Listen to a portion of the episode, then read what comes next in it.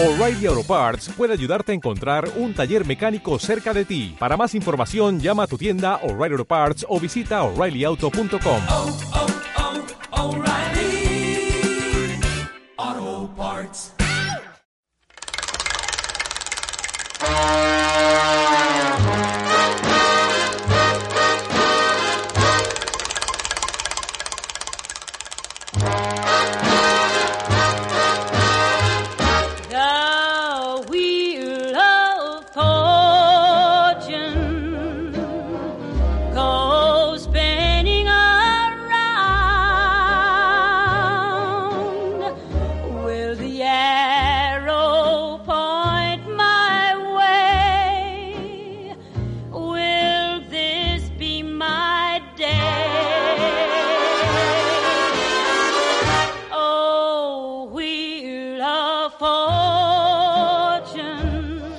¿Qué pasa, amigas y amigos? Bienvenidos a Alba Classic,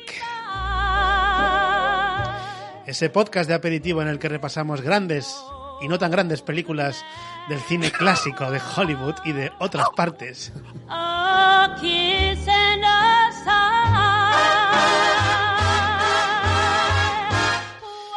Eh, y para comenzar, antes que nada, vamos a saludar a los compañeros Gonzalo Larrategui. Muy buenas mañanas de sábado.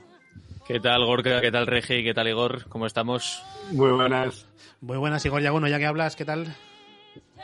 Muy buenos días. Aquí, preparado para evitar los golpes. No me dejáis ese- seguir el sentido de las agujas del reloj y ya me habéis vuelto loco mi, otro de mis talks. Igor Regidor, muy buenos días, muy buenas, ¿qué tal? Hola, muy buenos días. Aquí estamos en esta mañana de sábado, dispuestos a jugar una partida de ajedrez Oh, con una apuesta muy alta. Oh, mama.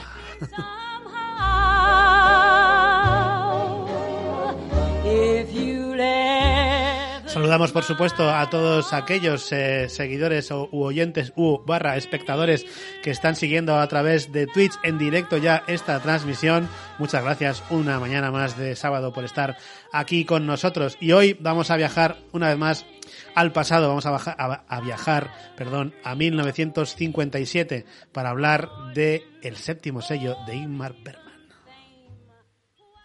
Terminemos ya nuestra partida. Antonio Block. Te toca a ti.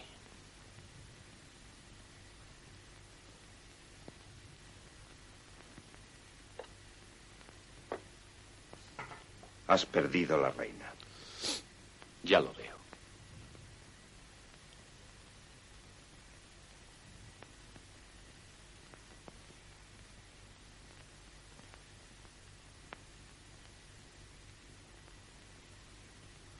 María, ¿Qué pasa? Veo algo espantoso. Tanto que apenas puedo hablar. ¿Qué ves? Allí está el caballero jugando al ajedrez.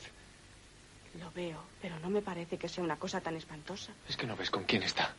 Estás solo y haz el favor de no asustar. No, no, no, no, no, no está solo, no lo ves. ¿Quién está con él?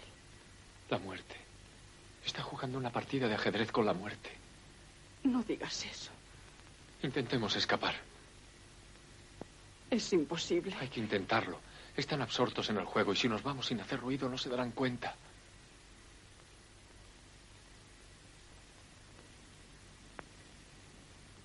Ahora te toca a ti. Juega ya. No atiendes al juego, ya nada te interesa. Que nada me interesa. Al contrario. Pareces inquieto. Algo me ocultas. ¿Crees que no se te escapa nadie? No, nadie se me escapa. ¿Por qué? ¿Por qué me lo preguntas? Ya no temo nada. Estás cambiado.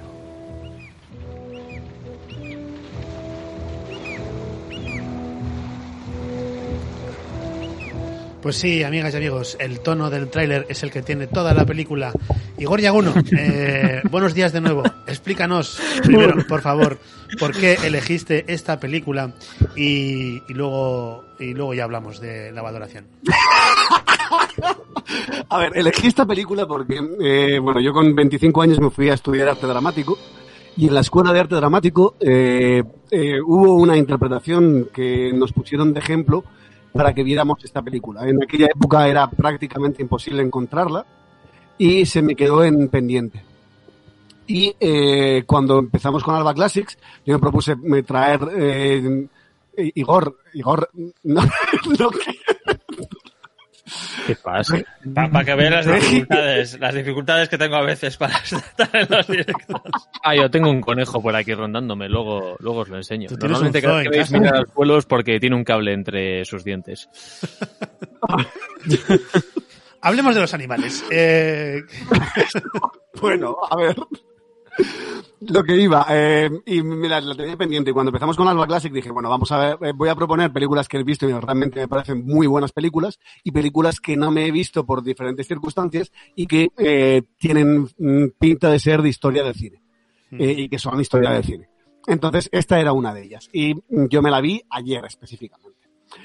Eh, totalmente eh, preparado porque ya me habíais dado, me habíais preparado como que me iban a caer muchas y diciendo, oye, igual tengo que decir que no, que no me ha gustado absolutamente nada y creo que me hicisteis ponerme tan en el lado de que no me iba a gustar y bajé tanto las expectativas y me ha gustado. Reconozco que no es para todo el mundo. sí. Reconozco que no es una película fácil. Te voy a dar la razón en el tema de las. eh, al tener tan bajas las expectativas, yo también, porque yo antes de, ver la, la- la película hice un poco, pues, eh, un test, a ver, entre la gente, como se hace un, un screen test, ¿no? entre gente que conozco que ha visto la película, que le gusta el cine clásico, y, y gente que le gusta Inmar Berman, y me decían que esta es la más dura de ver de, de Berman. Y que, claro, yo entonces iba con las expectativas muy bajas. Pero ahora diré lo que pienso de la película. Igor Regidor, ¿tú qué, qué, qué te ha parecido? ¿La habías visto? ¿Ha sido un descubrimiento? No, no, no había visto nunca esta película, sí que la tenía, igual que Yaguno, yo la tenía en mi lista de pendientes, porque no, no recuerdo en qué programa, pero sí, sé, que salió a colación en algún programa el tema de la partida de ajedrez con la muerte y todo esto, no, no recuerdo en qué contexto fue, y, y bueno, me, me quedaron ganas de, de ver la película, ¿no?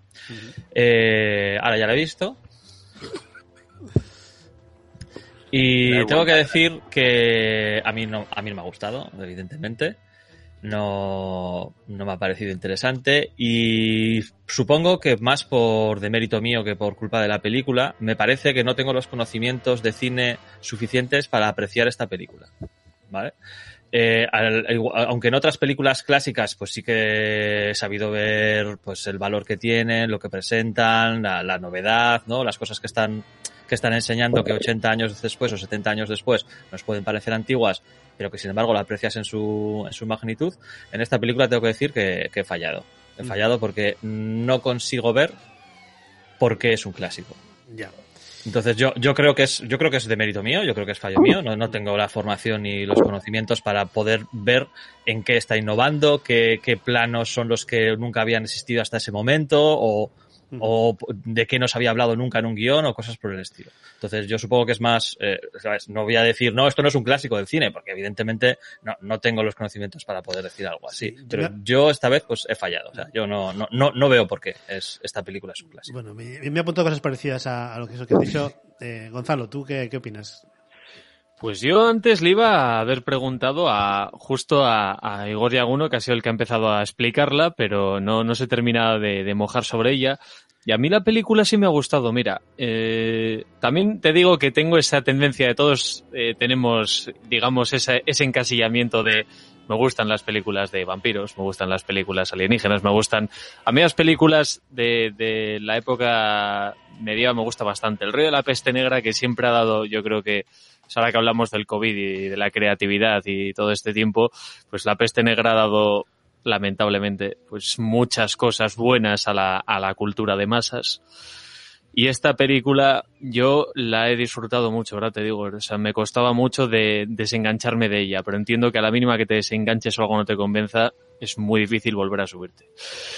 Eh, me ha parecido un peliculón, no sabría explicar, me sumo también al, carro de Igor, no, sab- no sabría explicar por qué es una obra maestra, pero sí es verdad que está considerada además precisamente la que dio la catapulta a, a, a Bergman en, en varios sentidos.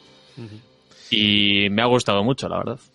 Muy bien, pues eh, yo voy a partir primero de la descripción que hace Amazon, que es donde yo he visto la película, de esta película. Y según Amazon, esta es una obra maestra incontestable. O sea, incluida regularmente en la lista, en las listas de las mejores películas de la historia. A ver, ¿qué es una obra maestra? No sé si lo puedo discutir o no, pero que es, que es incontestable, desde luego, no estoy de acuerdo. Eh, voy a partir de la base también, como decíais vosotros, creo que a mí me falta contexto, no solo cinematográfico, sino contexto histórico de cómo se hacían las películas en Suecia en los años 50. Porque esta es una película sueca, está rodada en sueco y supongo que el mercado inicial al que estaba dirigido era el mercado sueco. Entonces, como desconozco, esa primera peli sueca que veo, desconozco cómo era el contexto histórico y cinematográfico de la época, tampoco entiendo muy bien eh, si esta película en ese momento pues eh, rompió moldes o, o traspasó las fronteras, no tengo ni puñetera idea. A mí la película, es verdad que con las expectativas tan bajas con las que iba, eh, no me he muerto viéndola, o sea, eh, pero sí que eh, he sufrido. Y, y me debes una hora y media de mi vida, más o menos. De mi vida. Ay, no, no, no, no. Ahora- Habla con la muerte y que eso te lo apañe ella. Habla Ya con la muerte. Respecto, respecto a qué pienso de la película, o sea, por, por qué yo, por qué no me gusta la película? Porque creo que no tiene un hilo conductor, es una sucesión de escenas que quieren trasladar un mensaje que no sé si lo consiguen, y de hecho yo no, no consigo captar cuál es el mensaje de cada una de las escenas o de las secuencias. Eh, y creo que es un quiero y no puedo, me da esa sensación. Pero claro, en 1957, en Suecia, vete a saber si esto fue revolucionario, ¿no? Por eso es verdad que, el que la falta de contexto y de conocimiento de ese tipo de cine o del, del cine en ese país, pues me, me hace eh, dudar también, como decía Igor Regidor, de, de si esto es una obra maestra o no. Tiene Eh, cosas que, que valoro, pero bueno, en principio esta es mi, mi pequeña valoración. Yo voy a hacer un comentario muy impopular, eh, que es, eh, yo creo que hay una serie de cine que pasa en todas partes, que eh, realmente mm, tú si no dices nada sobre ello, no pasa nada. Si dices algo favorable, salvas los muebles, y si dices algo malo, te matan. Pero eso ha pasado toda la vida, con el cine, con la religión, con, con muchísimas cosas, con muchísimos dogmas sociales también.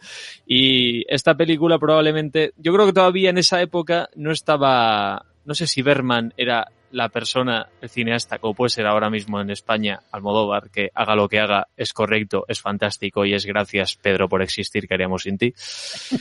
Pero yo esta película... No me embargo, traigáis ¿sabes? ninguna de Almodóvar.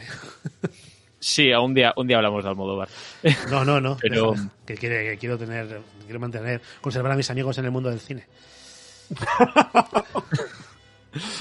Si no Pero en este caso, yo no sé si era, yo no sé si era esto precisamente lo que le podía pasar al Berman de aquella época, porque no creo además que, que una sociedad sueca reclamase ver directamente. Esta era su decimoséptima película. Joder. Mm, Pues bueno, O sea, quiero ahí decir que tienes. esto no es que sea su ópera prima ni nada por el estilo. ¿no? O sea, que sa- que sabía esta de era su cine ya. Séptima película, vamos. O sea, pf. tenía, las- ver, había tenía- ya más películas que, que la mayoría de los directores tienen en toda su carrera. Sí, sí. Mm.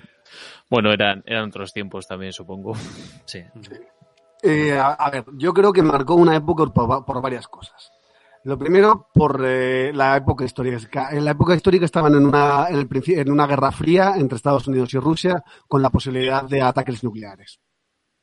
Eh, de ahí marcó la, eh, por lo que he estado leyendo, eh, Berman estaba en un proceso personal bastante importante con ciertas dudas sobre su propia mm, creencia en la religión o no. Bueno, el trasfondo de la película, o, o- o- o al menos lo que a mí me ha parecido captar, al final es la fe. La fe, la religión y lo que la justifica, ¿no? Y lo que, y si hay algo detrás.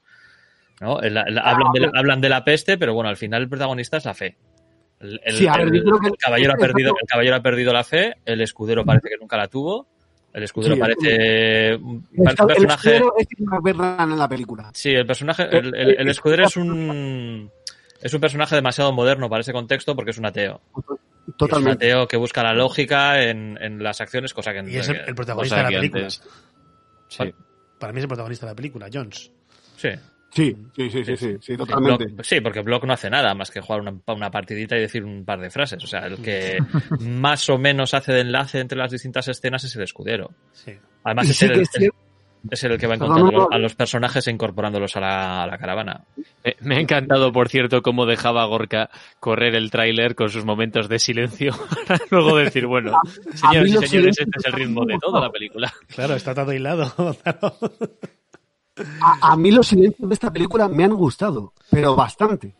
Eh, creo que marca mucho el tono. Es que, lo es que para mí es un código absolutamente distinto, absolutamente distinto del cine norteamericano. Es otro código, otra forma de contar las cosas. Y eh, a mí personalmente la fotografía me ha encantado. Eh, hay unas composiciones jugando con las diagonales, nada más empezar, y marcando las diagonales, eh, con un personaje, eh, mm, el, el caballero, eh, marcando eh, la, una diagonal hacia arriba y el escudero una, una V hacia abajo, que, te- que te, simplemente con, con eso, te va- eh, con esas primeras imágenes te marcan lo que va a hacer, eh, lo que va a intentar eh, eh, jugar cada personaje. Yo me- Los cuadros, perdona No, di, di, perdón. los, para mí la fotografía eh, en muchísimas ocasiones, en muchísimas ocasiones, eh, son cuadros. Cua- cuadros de voy a buscar pictóricamente lo que podría formar un cuadro. Eh, Sí. Por ejemplo, Estoy de Sí. acuerdo y en ese, en ese en este sentido para mí personalmente adolece de en lo mismo que tiene por ejemplo Terrence Malick que eh, se, Sí. se flipa con su composición y con su plano Sí. y se recrea en ocasiones Sí. ¿no? y busca ese silencio como si quisiera contar algo a mí no me dice nada demasiado o sea entiendo el- entiendo Es por qué utiliza yo- los yo- silencios yo, pero creo, no- no- yo creo que en ciertos, en ciertos casos buscar cuadros es un error. Porque no estás, en- no, no, no, no estás enseñando cuadros, estás en el cine. Pero lo que, tiene- lo, que tienes, lo que tienes que buscar es movimiento, lo que tienes que buscar es composiciones. O sea, si al final, si en lo que piensas es en una imagen estática de que quede bien la mujer mientras está friendo no sé qué y el otro detrás tocando la, el, el laúd, pues, pues no Sí, sé, tío, a pinta ver, un cuadro, ¿sabes? Vale, pero es que antes eh, técnicamente era muy difícil mover la cámara, pero muy difícil porque pesaban hasta 80 kilos. sí, sí. Y, y no, a ver, físicamente estamos hablando de que tecnológicamente ahí existían los travelings y de milagro, y los travelings eh, había que moverlos. No estamos... sí. eh, Yo, yo me he apuntado precisamente el tema de la fotografía, porque me parece que la iluminación es mm, brutal. O sea, mm, la iluminación en esta película para los, para los escenarios en los que se está eh, rodando me parece muy, muy, muy guay. O sea, eso sí que lo, lo valoro. Y luego también la textura, pero la textura de la película, no sé si eh, eso es de- debido a la remasterización que hayan hecho ahora, o la digitalización, o lo que sea. Entonces no puedo saber si esa es la textura con la que se hizo la película. Ese grano que tiene, eh, no sé Sí. si, es si es el real o no, pero me gusta mucho a mí ese grano en el blanco y negro. O sea, me le da mucha, Sí. mucha fuerza. A ver, sí que es cierto que peca de, mm, de lo que habéis dicho, de muchas veces eh, parecen eh, historias, eh, vamos, escenas inconexas. Realmente... Muchas veces. No, todo el rato. Sí, todo el rato. en todo el momento, Todo el sí. rato. Es una película ver, de los Monty Python, pero sin ser comedia. Exacto. Sí, sí, Exacto. sí. Ya sabéis sí, sí, que yo tengo una grave carencia en estos temas y es el guion. Yo para mí el guion Sí. lo es todo. O sea, tanto en películas como en series, como en libros, como en cómics. Para mí la historia es lo importante siempre. Mm. Y entonces aquí yo creo que, que falla completamente en enlazar las escenas, ¿no? O sea, tiene pensadas unas escenas y unas cosas que quiere sacar. Quiere sacar a una procesión de flagelantes y aparece de la nada. Sí. Quiere Entonces, sacar... eh, primero un cuadro, pr- primero en, en la, la procesión de flagelantes la está pintando el pintor en el, en el fresco. No, el pintor te pinta la película. O sea, el, el pintor, es, el, eh, tú si paras la, la película en el, en el pintor ves el storyboard. Porque Sí. en, e- en ese, no, es así. O sea, Sí, sí, en sí. ese cuadro está toda la película. Está los flagelantes, está la muerte, está la partida de ajedrez, está el castillo, está, está todo. O sea, está todo lo que va a pasar después. Es el storyboard de, de la película. Entonces, lo que yo veo es que te tiene cier- tenía ciertas escenas pensadas, ¿no? Conversación filosófica entre el escudero y el pintor. Hecha. Eh, conversación filosófica entre el caballero y la muerte, pero sin que él sepa que es la muerte porque le pilla detrás de una ventana y se está confesando. Hecha. Eh, conversación con la bruja. Hecha. ¿Sabes? O sea, es pum, pum, pum, pum. Te- Sí. te quiero, quiero tener estas escenas Mm. y las pongo una detrás de otra y a tomar por culo. ya Yo creo que esto, yo creo que, me imagino el proceso creativo de, tengo una idea, la idea es, ¿qué te parecería echar una partida de ajedrez con la muerte?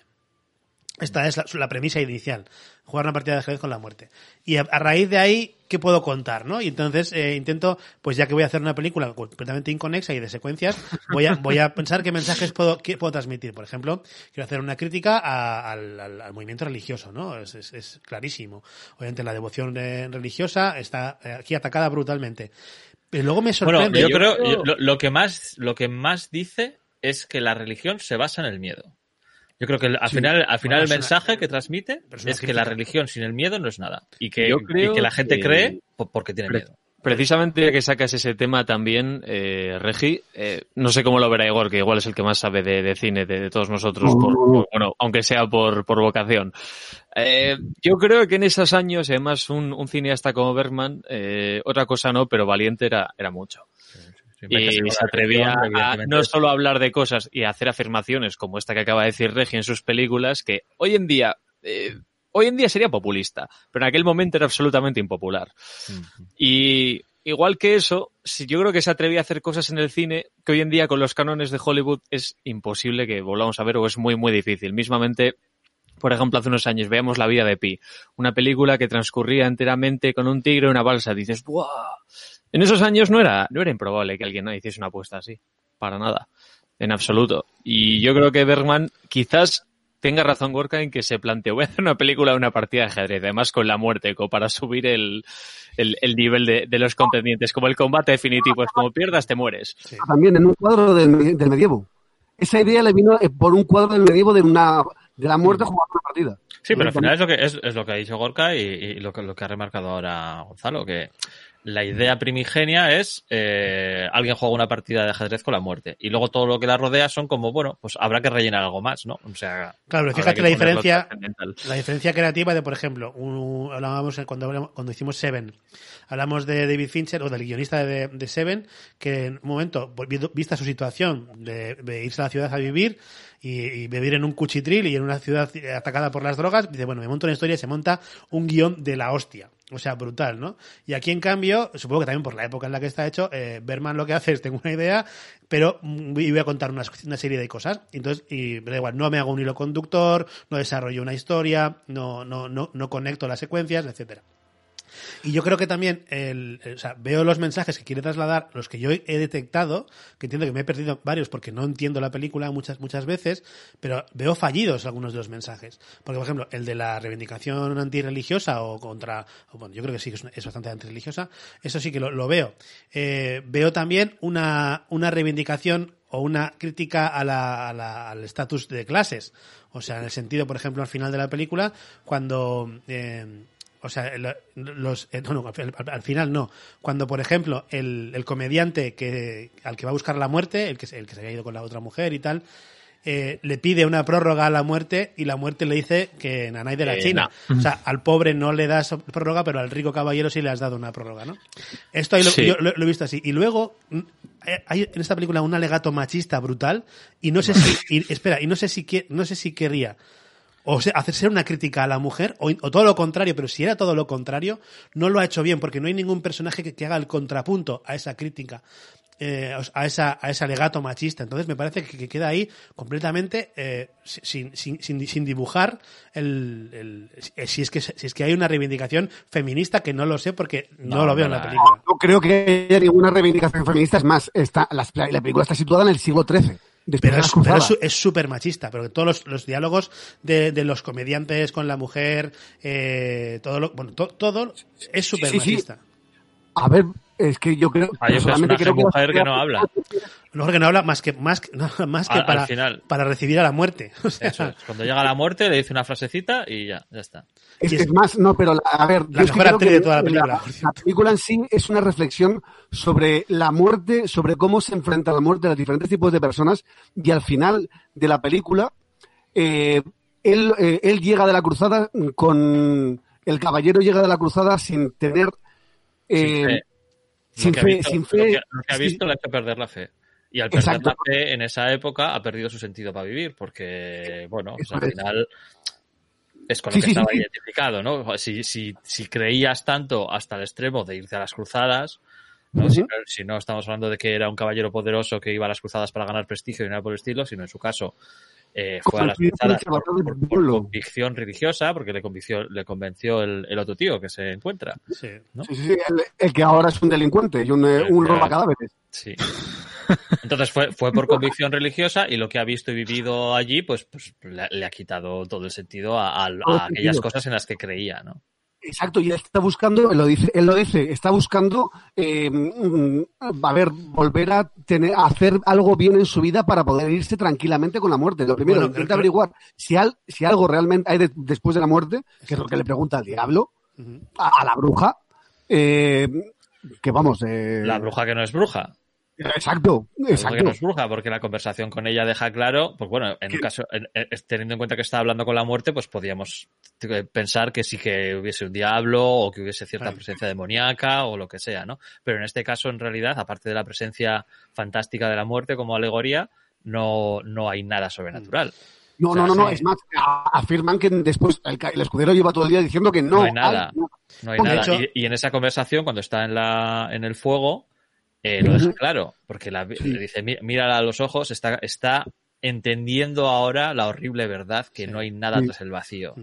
Sí. Y él, él- él busca un- una razón para, para mm, curarse y quitarse ese miedo. Y para mí esa, esa, ese acto lo consigue mientras juega la última jugada del... Sí, cuando de consigue que escapen, cuando consigue que escapen los- los José y María, que, José y María. bueno, hombre, por lo menos al niño no le llama Jesús, Sí, exacto. disimulan un poquito y le llaman Miguel, ¿sabes? Y dices, bueno, venga, Bueno, el arcángel, ya. Ah, mira, pues yo no había caído, ¿eh? Yo no, no había caído que eran María y... el que expulsó al demonio del paraíso. Yo he visto la película, yo, yo encima he visto la película en versión original, con, con mis dos narices, en sueco, y, claro, eran Joff y, y, y, Ma- y Marí. Entonces, claro, no, no me, yo no me he enterado que eran José y María, encima. Sí. Ya hubiera sido, el, el niño era Mi- Micael.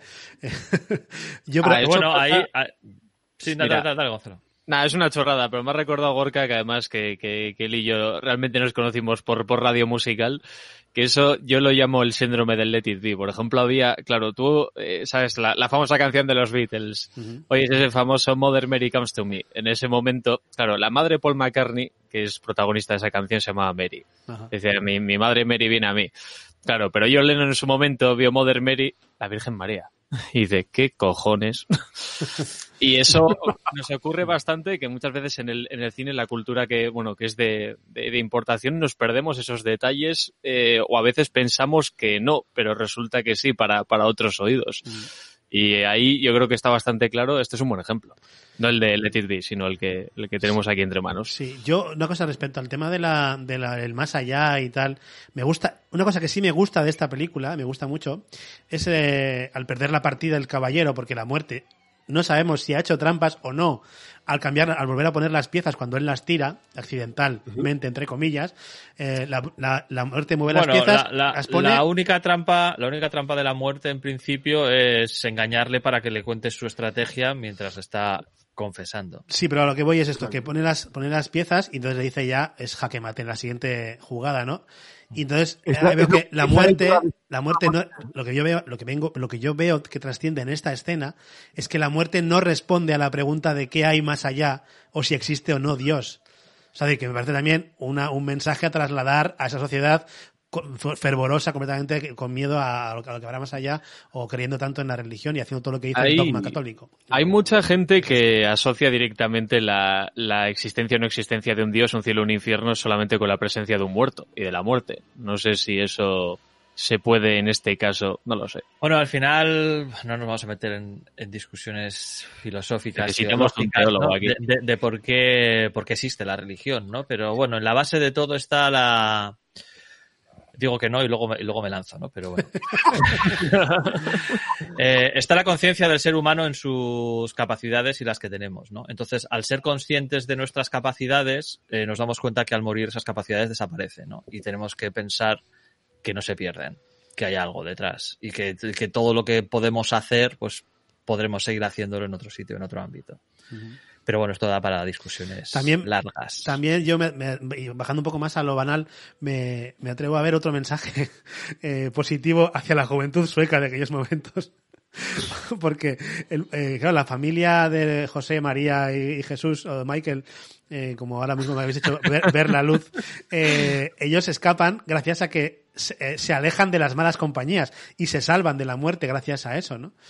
O sea, me parece que también ahí hay un, un mensaje un poco a esa juventud que estaba empezando con las drogas a muerte en los 50. Bueno, tienes, tienes el ejemplo de los dos matrimonios, ¿no? Uno, un matrimonio claramente por amor, que es el de José y María, que en todo momento pues ves eh, muestras de afecto, carantoñas, complicidad entre los dos, cosas en común, mismos intereses, bueno, ¿no? toda la base de, de- de una pareja estable. Y, y luego tienes a- al herrero y, y la adúltera, ¿no? Pues, Ajá. que bueno, A ver, fin. eh, también tiene marcar la diferencia. Él, él directamente salva al comediante, al que ve la, a los comediantes, a los que ven la vida y a los que tienen una relación más sana. El resto eh, mueren todos. Bueno, el, Uy, el- caballero, ¡Ay! el caballero se, se, enamora de, de la familia.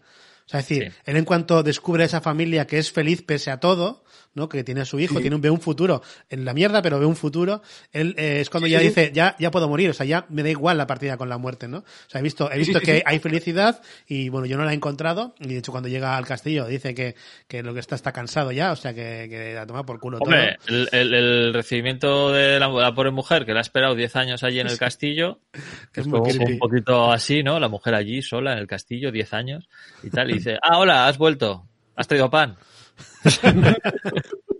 Sí, sí, es un poco creepy la, la mujer, ¿eh? La verdad. A ver, pero a a la hora de enfrentarse a la muerte, la mujer es de las que, eh, de la que más, con más dignidad lo, lo acepta. Sí, pide respeto a los demás. Dice, Sí. cállate, o sea, vamos a, a- a pasar este trance con respeto. ¿Y por qué? es- ¿Por qué? Porque, y- porque ella supongo que ella cree que es, es un paso a otra vida mejor. Claro. Mm, A ver, Bueno, eh, realmente, mira, ahora que hablábamos de una película pues con en puntos machista, también realmente, mira, eso puede hablar pues de, de- de la fortaleza, la entereza de, de- de la mujer, de la mujer que al final, digamos, ha dirigido, en cierto sentido, un hogar sola y pues, eh, claro, eh, como ocurre, como les ha pasado igual a todas las, las madres que, que han estado solas con eh, echando adelante un hogar, pues dices, eh, igual no soy valiente, pero tengo que serlo. Así que eso es lo que es la valentía. Realmente la, la valentía no es la ausencia de miedo, es enfrentarse a él. No sé, también. qué frase me ha salido, ¿no? Wow. No, no, pero sí, sí, estoy muy de acuerdo, Igor. No es valiente el que no tiene miedo, es valiente el que tiene miedo y lo Siempre enfrenta. Eso es.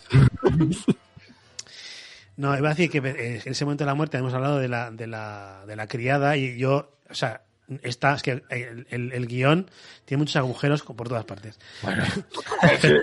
Pero, el- o sea, ese, ese, ese, ese, ese No apuntarse. es un guion como, como actualmente es un guion.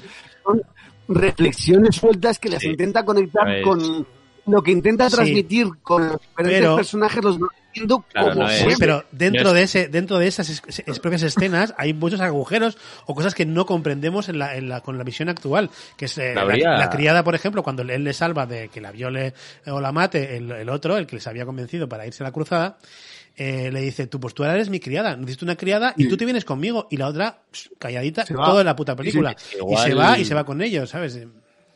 Y forman la Igual compañía del anillo al gente, final. Gorka, que sobre esto te diría, pues oye, igual es que bueno, tú te esperabas un botijo y Berman igual lo que te trajo es una regadera. Es posible. claro. No entiendo el símil, pero... Bueno, no, si me lo has dado tú, me has dado tú la idea con el asunto de que, de que perdía por todas partes el guion. Es quiero Ah, decir, vale, vale, hablábamos antes. Yo creo que, que Berman, otra cosa no, pero rompedor era, era bastante. Igual que ahora mismo, hoy en día, pues el- eh, casi todo el cine que consumimos, pues eso, yo creo que responde a unos cánones y a unas formas, pues mira, aquellos años el cine igual era otra cosa, tenía otros caminos, algunos acabaron en ninguna parte y otros pues fueron a eh, bien lejos. Y el caso, por ejemplo, mira, de, de Fellini, que solía decir la gente, eh, asocia más la, el, el cine a la novela, yo lo entiendo más como la pintura. Es una forma de verlo. Y si sale aquí una película de Fellini para ver, sí que vamos a flipar todos y todo. No vamos, creo que- no día creo- nos no- va a no- parecer un película. No creo que más, más que con esta. Hay que verla, ¿eh? Ocho y medio de Fellini hay que verla. Hay, hay una cosa eh, que me parece interesante y, y- y esto sí que puede que sea la primera vez que, que se hacía en el cine. No, no tengo ni idea, habría que, habría que investigar al respecto. Hay un momento en el que el escudero rompe la cuarta pared. Y probable- yo creo que probablemente sería la primera vez que se hacía en el cine, o, o habría que ver que, en qué momento. No, no, no, la primera vez no. Mira, pues, lo, le quería contar más tarde, no pero tengo bueno. ni idea. No, no, es que Pero- justo después de ver esta película, eh, eh, lo he puesto en Twitter, Amazon me recomendó, o sea, me salía como opciones para ver eh, El chico de Charles Chaplin. Ah, y, bueno, y vale, Charles sí, Chaplin, constantemente Chaplin- rompe la cuarta pared. cosa. O sea, No, pero eso es otra cosa. Chaplin rompía la cuarta pared continuamente, pero es porque son mudas. Entonces tú tienes que dirigirte hacia el público porque si no, no hay expresividad. No es lo mismo. bueno, por No cierto. No hostia, qué peliculón, me, me flipó, ¿eh? El chico. Sí, pero bueno, pero no es lo mismo. El caso es que el, el escudero hay, un- hay un momento en el cual mira hacia los espectadores y nos dice, la vida es un asco. Sí. Eh, a ver, directamente es, eh, no solo dice a él, se va el caballero y, y, directa- y habla, coge a la cámara y dice, la vida es un asco. Sí, sí. Porque- En este Es caso, yo creo que nos, nos habla muchas veces eh, Berman eh, a nosotros, los espectadores, porque utiliza el recurso del plano frontal, primer plano frontal, que incluso a veces eh, muy cercano, que dices, hostia, me está hablando a mí, no a, a su mm, partener en la película. Interlocutor, Eh. sí. Eso es lo que se evita siempre con el contrapicado, ¿no? Con que se le vea un poco la nuca al tío con el que está hablando o, Sí, lo, o lo que sea, ¿no? A ver, a mí me sorprendió muchísimo el primer juego que hace de cámara con, cuando tiene al caballero y a la muerte. Eh, que además, si, sigue, si seguía por ese, por esa línea, mareaba, porque eran cambios de, de plano muy, muy, muy bestias, casi, casi rompiendo la regla de los 180 grados. Y eh, caballero, muerte, caballero, muerte, caballero, muerte. Y ahí ya paró, porque si no, su puta madre. Yo dije, hostia, hostia, como siga así, va, a ma- va a marear, porque justamente lo que se hace, luego ya se cogían los escorzos, se coge desde atrás, se coge el, el hombro y la cabeza y encuadras por ahí, y es mucho más natural. Claro. Es mucho más natural. Pero vamos, a mí me sorprendió eso. Y me, gu- me gustó muchísimo eh, la secuencia final, bailando, a ver, con la ridiculez que para mí, a día de hoy, me parece, la ridiculez del- de, los, de los, todos los muertos bailando con la muerte por la cima de la montaña, a mí eso me pareció un cuadro precioso. Bueno, sí. Es que era- Sin el, más. final es, el final es extravagante como el solo, pero eh, claro, es que eh, yo creo que es lo que al final tú ves un cuadro, ves una captura de un momento. Él ahora tiene que, eh, vamos, hacer una, una progresión, una sucesión de, de ese movimiento. Y dices, pues bueno, una, una especie de danza de la muerte, ahí se van todos. La verdad es que me impresionó bastante eh, el final. Sí, yo me quedo con, con esa parte. Yo había leído el tema de lo de la danza del final y las anécdotas al respecto, ¿no? Que se le ocurrió en el último momento, que había visto a unos eh, haciendo una danza de no sé qué y decidió rodarla y tal, que ya habían dado la película por terminada. Y la verdad es que la idea que yo me había hecho de esa danza era mucho más espectacular de lo que finalmente resulta.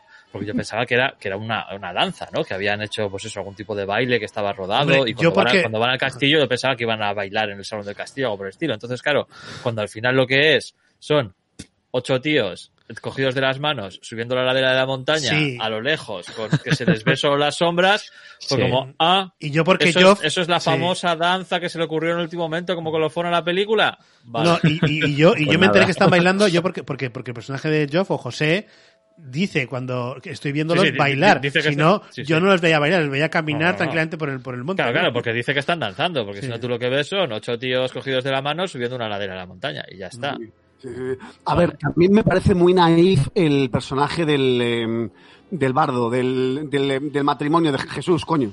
El vidente. eh, José, mm, eh, José El, es- el vidente, el que tiene visiones. Exacto, evidente. Me parece muy naif, muy, muy, muy, ah, muy infantil en muchos aspectos. Sí, ¿eh? Claro. Totalmente. A mí es algo, a mí es algo Porque que es, me- la, es la inocencia, pues por eso se salva, porque no tiene maldad. Sí, sí, sí, sí, sí. Pero Bueno, no ver, tiene, no tiene maldad, pero bien que roba el, el brazalete de oro, ¿eh? exacto. Maldad, maldad sí tiene. Cae la tentación también, como, como cualquier hijo de vecino. Y, y, y realmente eh, cuando van a intentar, eh, pues cuando le están a punto de linchar, realmente él no reacciona. Eh, él, él se deja morir prácticamente, si no llega a ser por el escudero que entra y, mm, y, y- y le raja la cara al, al incitador, que joder, el hijo de puta, que, que iba de, de, de- de- a ver, de Bueno, bueno, y la, la, la escena de muerte de ese, ay, por favor. Joder. O sea, Sí, la- yo no sé, no soy, no soy médico Oh. y no sé cómo la peste eh, acaba matando a las personas. Supongo que un proceso un poquito más lento y menos. Oh, no sé, o sea, yo de verdad, o sea, entiendo el concepto de lo que quería vender ahí, pues mira, este es el, el, el que les el que les dio, el que te, te he enseñado que es malo, malísimo, pero pues de varias maneras distintas y al final la peste se lo lleva, ¿no? Y tal. Pero, Dios mío, Sí, sí, a ver, eso es mío. muy, muy patético, ¿no? A ver, es que son, ahí sí que son demasiados años. Ahí- Sí, es demasiados años. es que, es que era de, de, de, de obra de teatro de instituto. ¡Ay, me muero! ¡Ay, qué malo estoy! Sí, pero muero, eso también, por ejemplo, es, es- eso que se ve en los, los años y que es, o sea, que, que, digamos, es, es antiguo. Por ejemplo, también cuando, eh, nada más empezar la película, el, el caballero despierta a- al escudero y le hace como si fuera un gato, así, ¿no? Como algo así. Y, se lo hace varias veces durante la película. Es como para mostrar que está hasta los huevos también de, de su amo o de, de su jefe. Es como estos, estos gestos completamente exagerados y fuera de, de lugar que nadie haría en la vida real. Es que a, yo- a mí me sorprendió mucho la- también la relación que tenían el escudero y el caballero. A mí me De- encanta, es- es- eso, eso sí que me encanta. La relación Sí. entre el escudero y el caballero sí que me encanta. Bueno, el personaje del escudero Es es, que el escudero es realmente es lo que decía lo que decían antes por ahí no sé si, si ha sido Gorka o ha sido tú Regi pero es aparte es el personaje más interesante yo creo que es además el más sobrio el que parece que, que, que no tiene miedo de decir las cosas como, como son y como las piensa Y es el que narra la película muchas veces. O sea, porque a veces están ocurriendo cosas en pantalla y el, el escudero nos las explica. Sí, sí. Sí, sí, Es, es el que nos, nos está, bueno, aparte de cuando rompe la cuarta pared, a- aparte de eso, muchas veces está, bueno, de, de hecho, en la pelea entre, bueno, pelea más o menos, entre el comediante y el herrero, sí. sí, es- está, está en plan caster. O sea, es- Sí. es- está en plan caster retransmitiendo. Mira, ahora es cuando le va a decir que le va a preparar algo de comer y así se lo gana. Bueno, eh, en plan caster y machista a saco, o sea, es decir, porque Bueno, sí, está claro, por supuesto. eh, haciendo el paradigma del comportamiento de cualquier mujer para, para según él. a mí a mí me encantaba la, la conversación entre entre Jones y el, y el herrero cuando mira la tengo aquí recogida cuando de- eh, se ponía él con el rollo de es que tal vez la ame y le dice a ver idiota Dice, amor, es otra, palabra para lujuria lujuria decepción falsedad y artilugios dice el tío Juan así duele dice el amor es la más negra de todas las pestes. Si se muriera de amor habría alegría pero casi siempre pasa De hecho, yo, yo me he apuntado, yo, yo me he apuntado dos frases que me gustan de la película. Una era esta, del amor es eh, la mayor de las pestes o la más negra de todas las pestes. Eh, me parece muy guay. Y luego hay una que me encanta, que Hombre, me muy parece- guay. O sea, muy guay, me parece muy guay que la, que la suelten ahí, ¿no? O sea, Ya, ya, ya, o sea, me parece como, como divertido. Y otra que me, que también me parece muy divertida, eh, que no sé, ahora no recuerdo quién se lo dice, a quién, creo que son los comediantes, un comediante a, no sé si a Herrero, creo, o el propio Escudero, no recuerdo, no, es- el Escudero igual. Dice, eh, por más que andemos, siempre tenemos el trasero detrás, ¿no? Sí. O sea, me gustó mucho esa, esa frase, ¿no? Esa, esa metáfora. Sí, ¿Cómo- tiene pinta de se ser del escudero esa. Sí, sí, eso es del Escudero, que no sé si lo dice al comediante o se lo dice al Herrero igual. solo solo puede ser suya A mí me- eh, una conversación que sí que me gusta y me, me parece chula es la conversación que tiene Block con la bruja. Sí. Cuando intenta, te- cuando intenta hablar con el diablo y habla con la bruja, intentando que le ponga en comunicación con el diablo, ¿no? Pero está fuera de cobertura. Y, y me parece muy chula la conversación que tiene con la bruja porque la bruja se cree poderosa, se, se vanagloria en su poder y en cierto modo tiene razón, porque tiene poder porque los demás se lo dan. Y, la, y claro, to- todo lo que dice, todas las frases que dice y to- todo, lo, todo lo que cuenta como para demostrar su poder, todo está basado en que los demás creen que tiene poder y, y se lo dan.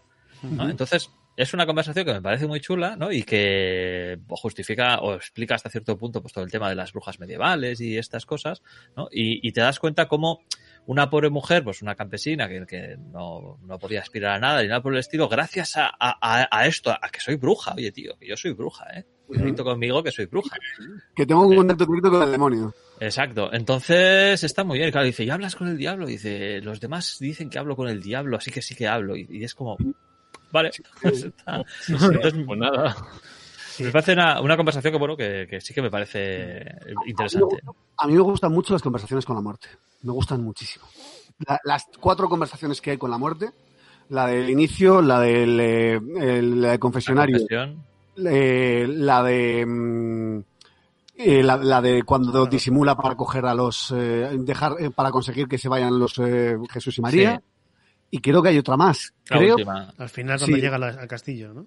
No, no, tienen conversación ahí, me parece. no tienen conversaciones ya simplemente ya llevárselos Mm. a mí eh, la- esas dos tres conversaciones me encantan me encantan me, me parecen eh, a ver me gustan a ver no es debilidad no es pero a ver sorprende- ya te digo que a mí, eh, poco a poco vas y vas viendo la película y dices hostia pues eh, tiene esto también me ha molado y esta cosita también me ha molado Sí, hombre, yo les, yo les saco cosas buenas. A mí una cosa que me gusta de la película, que le valoro a, a Berman, es la capacidad que tiene de inquietarme viendo una película. O sea, es decir, en varias escenas eh, juega con la tensión y con la... Y, sobre todo, nada más empezar la película con la, la Juega con la tensión mejor en Independence Day.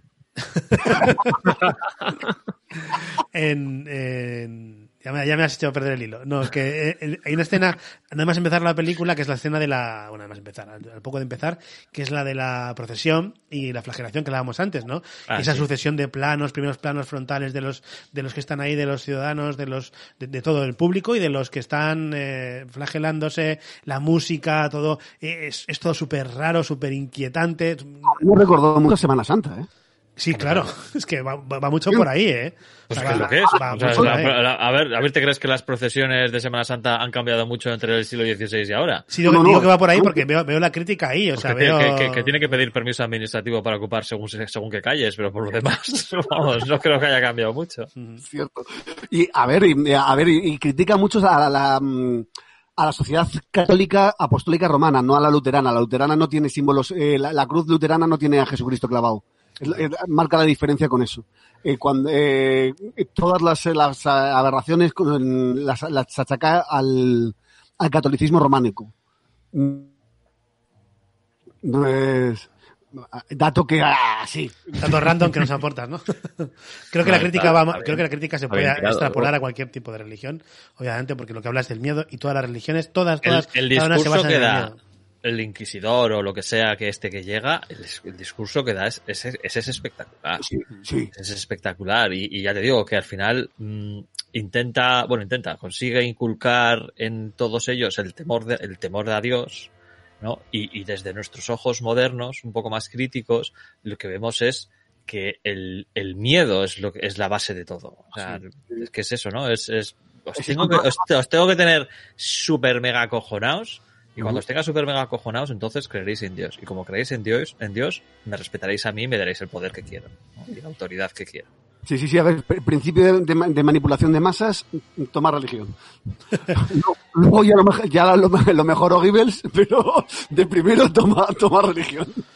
Hombre, pues yo, yo creo lo primero que he dicho es que creo que la, Sí. la primera reivindicación es el tema religioso. O sea, Sí, es sí, la, la primera crítica eh, grande de esta película o la mayor en toda ella, porque todo se basa en la búsqueda de, eh, eh, del más allá o el miedo al más allá del propio protago- protagonista, entre comillas, del, del personaje principal. Sí, pero bueno, es al final un poco eso que has dicho, ¿no? La idea, la base de la película es alguien juega una partida con- de ajedrez con la muerte, ¿no? Esa es la idea de Sí. la película, que le vino por, por el cuadro que ha dicho antes Igor, ¿no? Que, que es una partida de ajedrez con la muerte, y entonces le vino, oh, cómo mola, que, que alguien juega una partida de ajedrez con la muerte. Mm. Pero luego el, el mensaje que le podríamos poner a esta película, si hay que ponerle alguno, sin duda, es la crítica a la religión.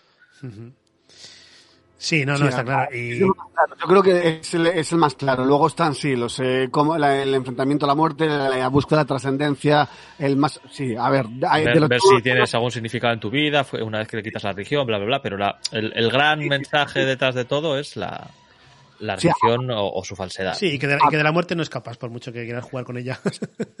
de la muerte, aunque te puedas eh, conseguir prórrogas, ya sea por, por hacer el bien o por eh, engañarla de, como de, de algún modo, al final tú acabas cayendo en, la- en ella, ¿no? Supongo yo. Y, eh, y sí, a ver, la, la- a ver lo, lo más claro es la crítica, a ver, todo el, toda la, vez la, la película critica abiertamente a la religión y eso para 1957 su puñetera leche que tiene que Sí. ser. No. Sí, pero hablamos de una sociedad más avanzada que las demás, como Suecia. o sea, siempre ha ido un pasito por delante en todos estos aspectos. Yo creo. sí, sí, sí. Em, No, no, no conozco en profundidad la, soci- la sociedad sueca de finales de los 50 como para poder Yo tampoco, pero me lo imagino porque si esto es rompedor o no. Supongo que sí, pero no lo sé. Claro, pero es que conocemos la sociedad sueca actual que sí está más avanzada en todo el tipo de, de, de, de, de- de- sociales. de exacto, sí, de, de cómo- de cómo convivir, ¿no? La convivencia entre las personas. Ojo, eh, ojo, que eh, a nivel Sue- Suecia y Noruega tienen un índice de maltrato en el hogar muchísimo más alto que en España. Pero eso es porque no pueden salir de casa a la mitad del año. O sea, eso es- A ver, eh, a ver, yo, yo personalmente creo, a ver, la ayuda más cercana está a 30 kilómetros. Exacto, vivir vivir seis meses al, al año de noche y seis meses del, del año al día, de día, mm, tiene que tocar. Sí, bueno, de hecho suele tener también, o sea, asocia bastante, que igual también eh, es una de esas cosas que ha cambiado y nosotros seguimos pensando que. Pero sí se asocia bastante los países nórdicos a tasas bastante altas, aparte de maltrato, a problemas sí. psicológicos, problemas con el alcohol, problemas con ludopatía. Suicidios, el índice de suicidios también es muy alto. Que yo creo que realmente con el confinamiento, si se nos llega a alargar un poco más, habríamos acabado todos así, pero bueno. Saludos a nuestros espectadores o oyentes suecos. Pues tenemos alguno, ¿eh? Creo Si que a- entienden algo. alguno, no sé si será sueco o sueca, pero que de- de- desde Suecia alguna vez nos, nos ha escuchado alguien. Sueco, sueco. Ya, pues con, con este programa le perdemos. Sueque. No, No, a pues, no tiene por qué. No, si porque está, nosotros- está hasta la polla ya de vivir en Suecia. Quiere, quiere el sol de Ibiza, no, el- el- Claro. no la noche eterna de Suecia. Mira, yo antes eh, me había apuntado también porque eh, al final de la película, o sea, para el tema del machismo, ya para que ya se vea claramente que, bueno, no, sé si llamarlo machismo porque no es su intencionado, supongo, es reflejo de la sociedad de entonces, pero en los créditos finales, cuando aparecen los personajes y sus actores, eh, pues por ejemplo pone, no sé Yo qué. no vi los créditos. le, di, al- le di al stop inmediatamente. Yo sí, porque me, me- No me- tenía ya ganas. me suelo fijar un, un poco a ver quién hace las cosas. Pero entonces, bueno, pues aparece, por ejemplo, pues eh, Antonius, Max, Box- Max, Max von Sydow, que por cierto, me, eh, toda la película, yo no sabía que, que era la protagonizada Max von Sydow. Y la mitad de la película pensando, este señor, o sea, eso me recuerda mucho a Alec Guinness, no sé por qué, es un actor que conozco seguro. Y luego ya caí, hostia, si es Max von Sydow, claro. Ah, Bueno, Max von Sydow lo has conocido cuando cumplió 60. Claro, yo todas las O películas sea, que he visto que son de todo, mayor. todo su aspecto ante- anterior no te parece natural. Sí, aparte que no me parece, Como... me parece una interpretación eh, bastante mediocre en este este, caso. eh, Joder. Eh, Siraya McLennan. Ujú. ¿Sabes? Gandalf. Siraya Siraya McLennan. O sea, si, si, si, Me ves- si le ves en alguna película con treinta y tantos años, probablemente no lo reconozcas, porque eh, no, no. O sea, Siraya McLennan tiene que tener más de 55 mínimo. No, no, no puedes verle en una película que, que sea más joven. Eso es ilegal.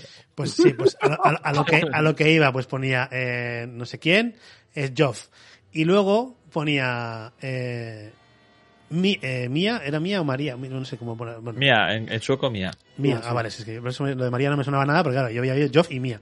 Mía ponía Joff Justru, o sea, o sea, ponía el nombre de la actriz y luego ponía Mía, coma, Joff Justru. Y luego ponía Lisa, coma, Plog Justru. O sea, que era la, entiendo, no sé sueco, pero entiendo que La Justru mujer es la esposa de. Y eso lo especificaba en los, en los créditos. Yo, han- han- habían dicho muchas veces el nombre, tanto de Mía como de Lisa, mogollón lo habían dicho en la película, como para que yo supiera quiénes eran. No me hace falta que me digas que son la esposa de. ¿Sabes? Es- me, me, me- flipó porque ya, ya venía en la cabeza con todo el rollo del machismo de la película y digo, joder, hasta en los créditos, tío. Sí. Me sorprendió sí, sí. mogollón. Eso no había visto nunca eso en, la- en los, o sea, lo ves en los, en los libros que tienen 1500 personajes y hay una, hay una biblia de personajes y te pone, bueno, eh, Funganita, la, la esposa de Menganito, ¿no? Para que sepas quién es, pero, en fin, me, me sorprendió eso. Bueno, ya, ya veo que al final la película os está gustando, o sea que viéndola un poco con, con retrospectiva, A A ver, ver, yo, yo no he dicho que me parezca una mala película. Yo lo que he dicho es que mm, fallo en verle porque es un clásico. O sea, quiero decir, mm, mm, podría nombrar sin excesivo esfuerzo 20, 30, 40 películas que me parecen más clásicas que esta. Y sin embargo, esta tiene muchísimo nombre. Pero muchísimo, muchísimo, muchísimo, muchísimo. Entonces, como tiene tanto nombre y, y es tan universalmente aceptada, pues tengo claro que el error es mío, ¿no? Que no, que no es culpa no, de la película. a ver, no, que, a ver, que no es ningún error ni que polladas. A ver, que, le- que los gustos de cine, lo bueno que tienen es que cada No, uno... no es que no me guste. O sea, el problema, o sea, yo en ese aspecto soy muy objetivo y sé diferenciar entre lo que me gusta y lo que es bueno. ¿sabes? O, o eso creo. O eso creo. O sea, yo puedo, a ver, yo, yo soy muy friki y veo cosas que me gustan, pero ya sé que no son buenas. O sea, No, pero como, como Planeta Prohibido, por ejemplo. Esa realmente, yo os decía al principio, es eh, la primera indulgencia que he aplicado a esta película. A mí el rollo peste negra, medievo, cruzadas, Europa, me mola. Así que Ya ya empezamos ganado, muy bien. Lo llegamos a trasladar a hoy en día, crisis económica 2008 Lehman Brothers, digo, pa' tu padre. Esto, vamos, No, le pero- voy a pillar a Yaguno en cuanto pueda y le voy a decir, "Buah". Por eso yo, yo, a ver, yo cuando he leído la, la, la- la sinopsis de, de Sí, Amazon que decía obra maestra y contestable, yo no me he referido a lo de obra maestra, no lo he criticado. Pero sí me, lo, que, lo que yo he dicho que no es real es lo de incontestable, porque como hemos visto, hemos escuchado en este podcast, es, es contestable la película, tiene mucho para contestarle y contiene muchos, muchos fallos y muchas cosas que hoy en día pues lo vemos de forma muy diferente a cuando, a los años 50, supongo.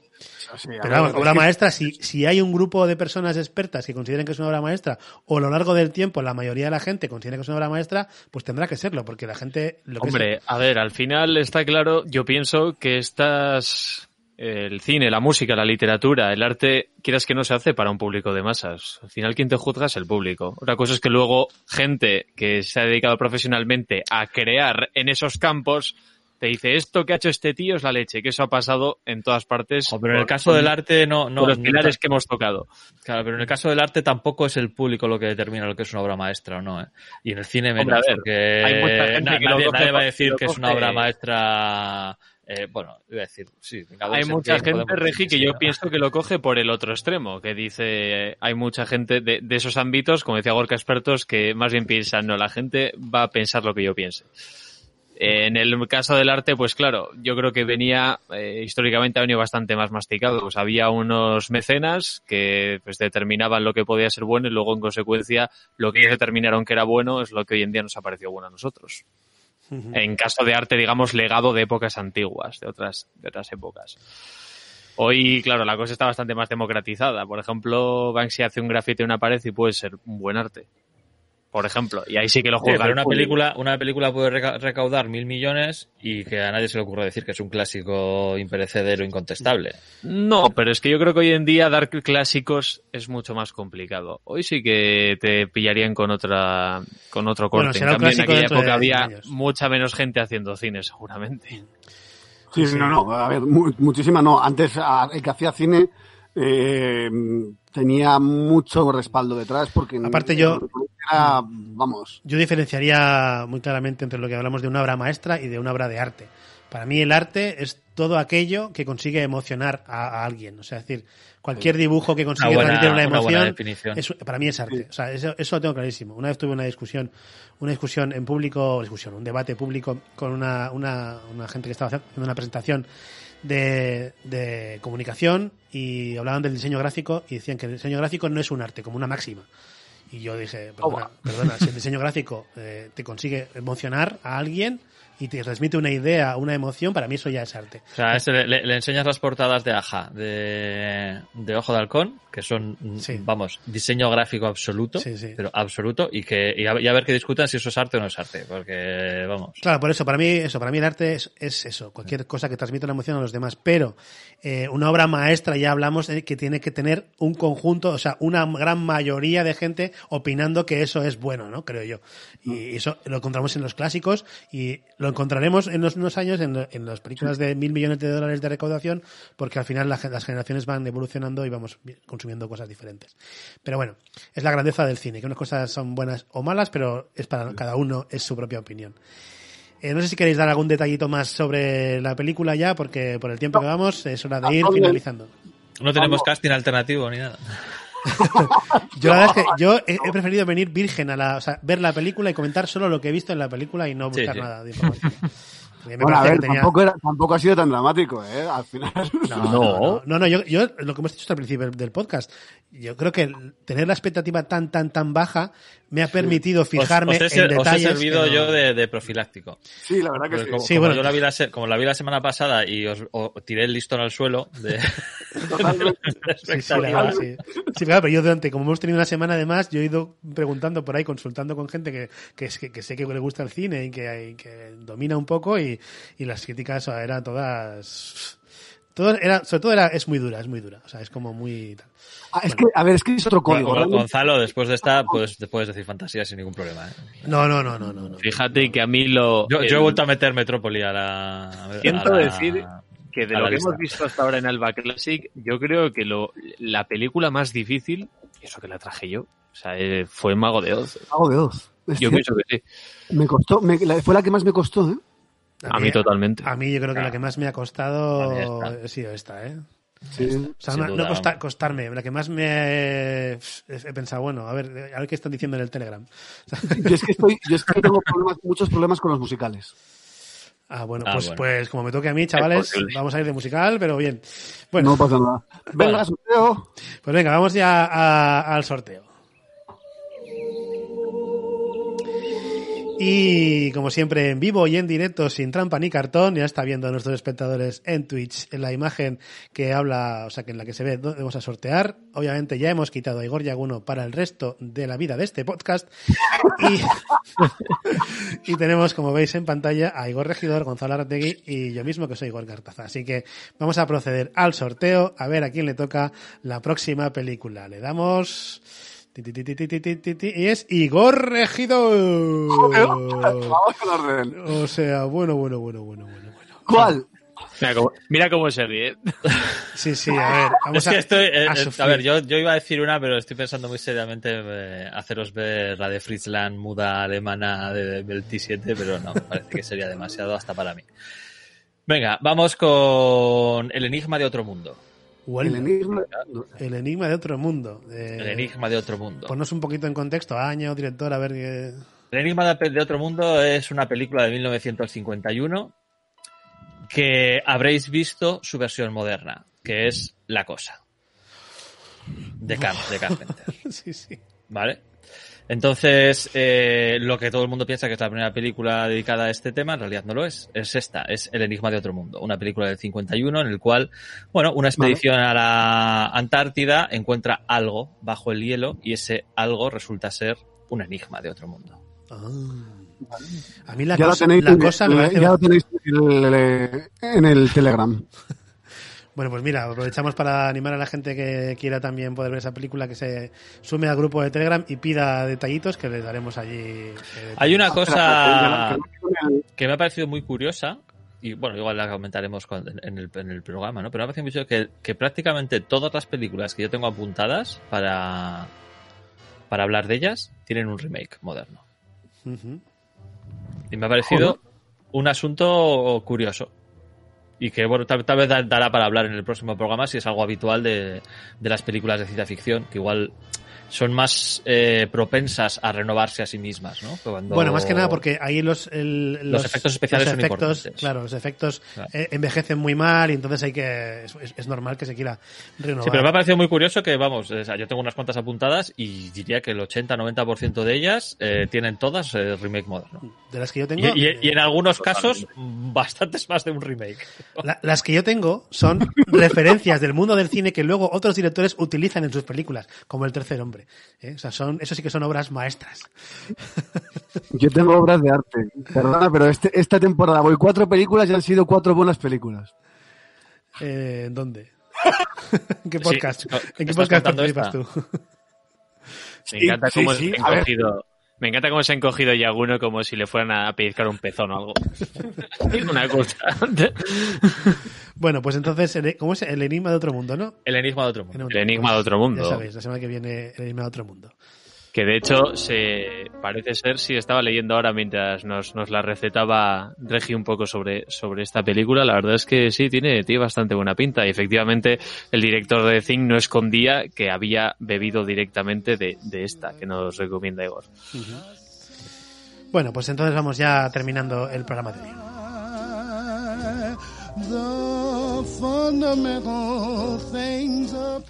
Antes de despedir a mis compañeros, quiero recordar que en el último programa de La Velocidad Absurda abrimos las bases para participar en el sorteo de un maravilloso regalo, una preciosa claqueta eh, de cine para decorar en tu casa en el que puedes poner tú todo lo que te apetezca de la producción, en la dirección o en el guion o en la toma o en lo que te dé la gana. Y que para participar tenéis que escuchar ese podcast y también tenéis que escuchar otro para saber cuál es la respuesta a la pregunta que planteamos. Ahora sí, voy a ir en orden eh, por las agujas del reloj, así que Gonzalo Arrategui, un placer como siempre, muy buenos días. Lo mismo compañeros, buenos días. Igor Regidor, un placer. Un placer, bueno, tal vez no tanto haber estado en este Alba Classic. Nos O sea, vemos en el, el próximo. tío que nos trajo Planeta Prohibido y nos trae el enigma de otro mundo, ojo, ¿eh? El tío que. Igor Yaguno, un placer también, como siempre. Un placer, un gustazo. Me mola mucho el programa de hoy.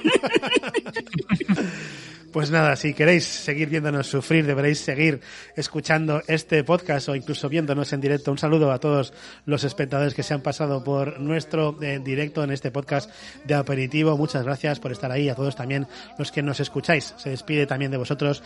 Cor Cartaza, volveremos muy prontito.